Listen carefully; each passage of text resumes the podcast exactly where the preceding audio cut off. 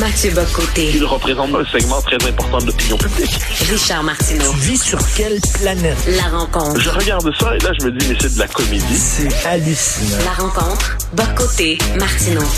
Alors, euh, Mathieu, euh, euh, le gouvernement français a interdit le port de la baya dans les écoles. Et puis là, ben, ça fait pas mal de consensus, sauf, sauf Annie Ernaux, prix Nobel de littérature. Elle, elle est contre ça. Elle trouve que c'est une loi discriminatoire et raciste.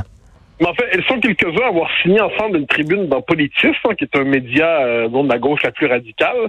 Euh, donc, on trouve là-dedans des militants euh, indigénistes, des islamistes, des multiculturalistes et, et, quelques idiots utiles. Bon, et du genre d'extrême gauche. Et quoi qu'il en soit, Nirno en fait, fait partie de la bande. Et l'argument est le suivant, il n'est pas très surprenant. Euh,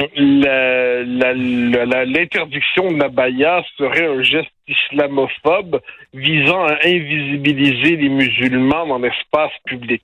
Mais là, déjà, on tombe sur un premier point de contradiction, c'est que les, les, défenseurs de la Baïa ne cessent de nous dire ce n'est pas un geste religieux, euh, c'est un symbole religieux.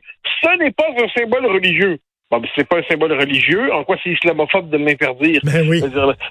C'est assez étonnant. Mais quoi qu'il en soit, quoi qu'il en soit, c'est une bataille qui est menée aujourd'hui autour du la prétention qu'a un certain islam en France, pas tout l'islam évidemment, mais un certain islam, à imposer ses règles, en fait, à se non pas accepter les règles de la France, des mœurs de la France et des règles de la République, mais imposer ces règles que la société se transforme pour lui.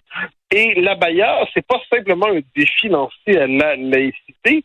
Euh, l'abaya, c'est aussi une manière d'envoyer le signal au peuple français qu'on ne veut pas de lui, qu'on ne veut pas s'y intégrer, qu'on ne veut pas euh, y appartenir euh, chez les gens qui, par ailleurs, ont quelquefois des papiers d'identité français, ou même très souvent des papiers d'identité français. Donc, ça nous montre comment, derrière l'artifice de la nationalité partagée juridiquement, il y a aujourd'hui un choc culturel qui est même un choc des civilisations en France. Explique-moi, Annie Ernaux, parce que, bon, euh, prix Nobel de littérature, euh, je suis pas un fan de tous ses romans, mais Les années, le roman qu'elle a écrit qui s'intitule Les années, est un des grands romans que, j'ai lu dans ma vie. Je trouve ça extraordinaire.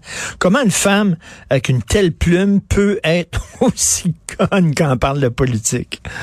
Bah, bon, alors, permets-moi de ne pas partager ton enthousiasme pour son œuvre, disons ça comme ça. Euh, moi, lorsqu'elle a été, euh, lorsqu'elle a reçu le prix Nobel, je me suis dit, mais c'est absurde. Mais quoi qu'il en soit, euh, imaginons qu'on lui reconnaisse du talent. moi, ce qui me frappe, en fait, c'est que non, les grands écrivains ne sont pas toujours très éclairés politiquement. prends Aragon, écrivain magnifique s'il en est un, qui par ailleurs n'a pas hésité à faire son de, de mémoire, c'est l'ode au camarade Staline, ce qui est quand même assez audacieux, disons ça comme ça. Pense à, à, à, à Drieux La Rochelle, qui était un grand écrivain et qui s'est dévoyé dans le fascisme euh, et qui, euh, qui, qui d'ailleurs s'est suicidé à la fin de sa vie, faut pas l'oublier, hmm. mais qui s'est perdu dans le fascisme. Euh, les, les grands écrivains, euh, le, génie littéraire, appelons ça comme ça, n'est pas nécessairement porteur de grande lucidité politique. Et, dans ce cas-là, Annie Ernaux appartient au, euh, revendique les codes de la gauche mondaine, s'imagine que la France est un système euh, hétéro, phallo-patriarcal, euh, phallocentrique, tout le tralala. Et dès lors, eh bien, elle voit dans toute affirmation de la culture française dans son propre pays, elle y voit euh, une, euh, une, négation du droit des minorités. Mais il faut simplement rappeler que les gens qui s'installent en France arrivent dans un pays qu'ils connaissent déjà et dès lors, il est normal que la culture nationale soit la norme. Et ça, aujourd'hui, on présente ça comme la discrimination. Écoute, euh, Mathieu, est-ce que la figure de l'intellectuel a autant d'impact qu'avant? Euh, avant, lorsque euh, Sartre se prononçait, mettons, contre le gouvernement, les colonnes du temple tremblaient. Aujourd'hui, que des intellectuels signent une lettre comme ça en disant on n'est pas d'accord avec l'interdiction de la, la est-ce que ça a le même impact? Non, parce que c'est pas, c'est bon. Premièrement, c'est pas des figures intellectuelles centrales. Euh, Annie Ernaux, tout le monde est au courant que sa pensée politique euh, est pas, est pas ce qu'on pourrait appeler la chose la plus stimulante au monde. Euh, et, et, le réseau qui, qui, qui est derrière euh, opposés à la Baïa est connu. On, les connaît, on sait ce qu'ils sont. Donc les intellectuels pèsent encore, ils peuvent imposer un débat, ils peuvent orienter un débat, mais puis la vie l'originalité française, c'est qu'il y a un star système intellectuel, appelons ça comme ça.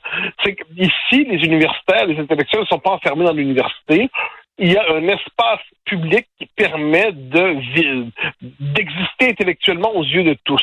Euh, ce qui n'est pas le cas dans les pays anglo-saxons, par exemple, sauf exception, c'est beaucoup plus rare.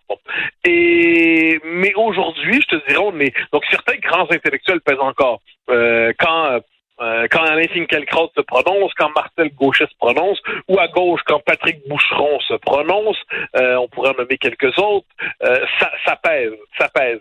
Mais le temps des intellectuels en majesté est derrière nous.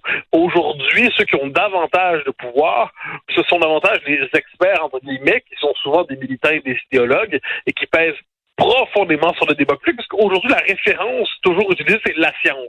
Puis moi, la science, Dieu sait, comme tout le monde, je crois que c'est essentiel, mais la référence à la science est souvent usurpée par des idéologues qui font passer par là leurs préférences politiques.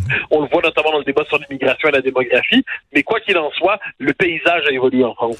Et peut-être aussi, monsieur, madame, tout le monde, ils sont plus dupes. sais, on a vu, ils ont vu, ils savent qu'il y a plein d'intellectuels qui se sont fourvoyés politiquement, euh, entre autres Sartre et toute cette gang-là.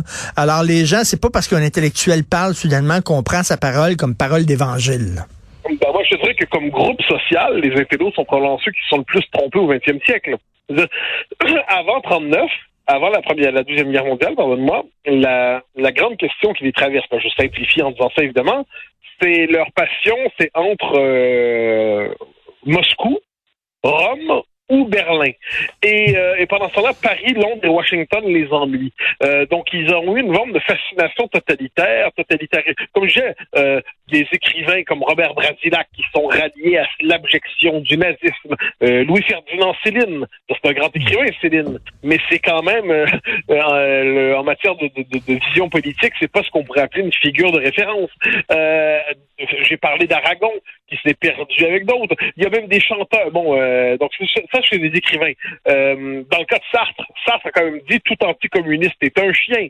Euh, mais, merci Jean-Paul. Euh, il y a comme il, a, il, a, multiplié les propos qui étaient au seuil, sinon au, qui franchissaient le seuil de l'appel au meurtre. Bon, donc les intellectuels globalement se sont trompés.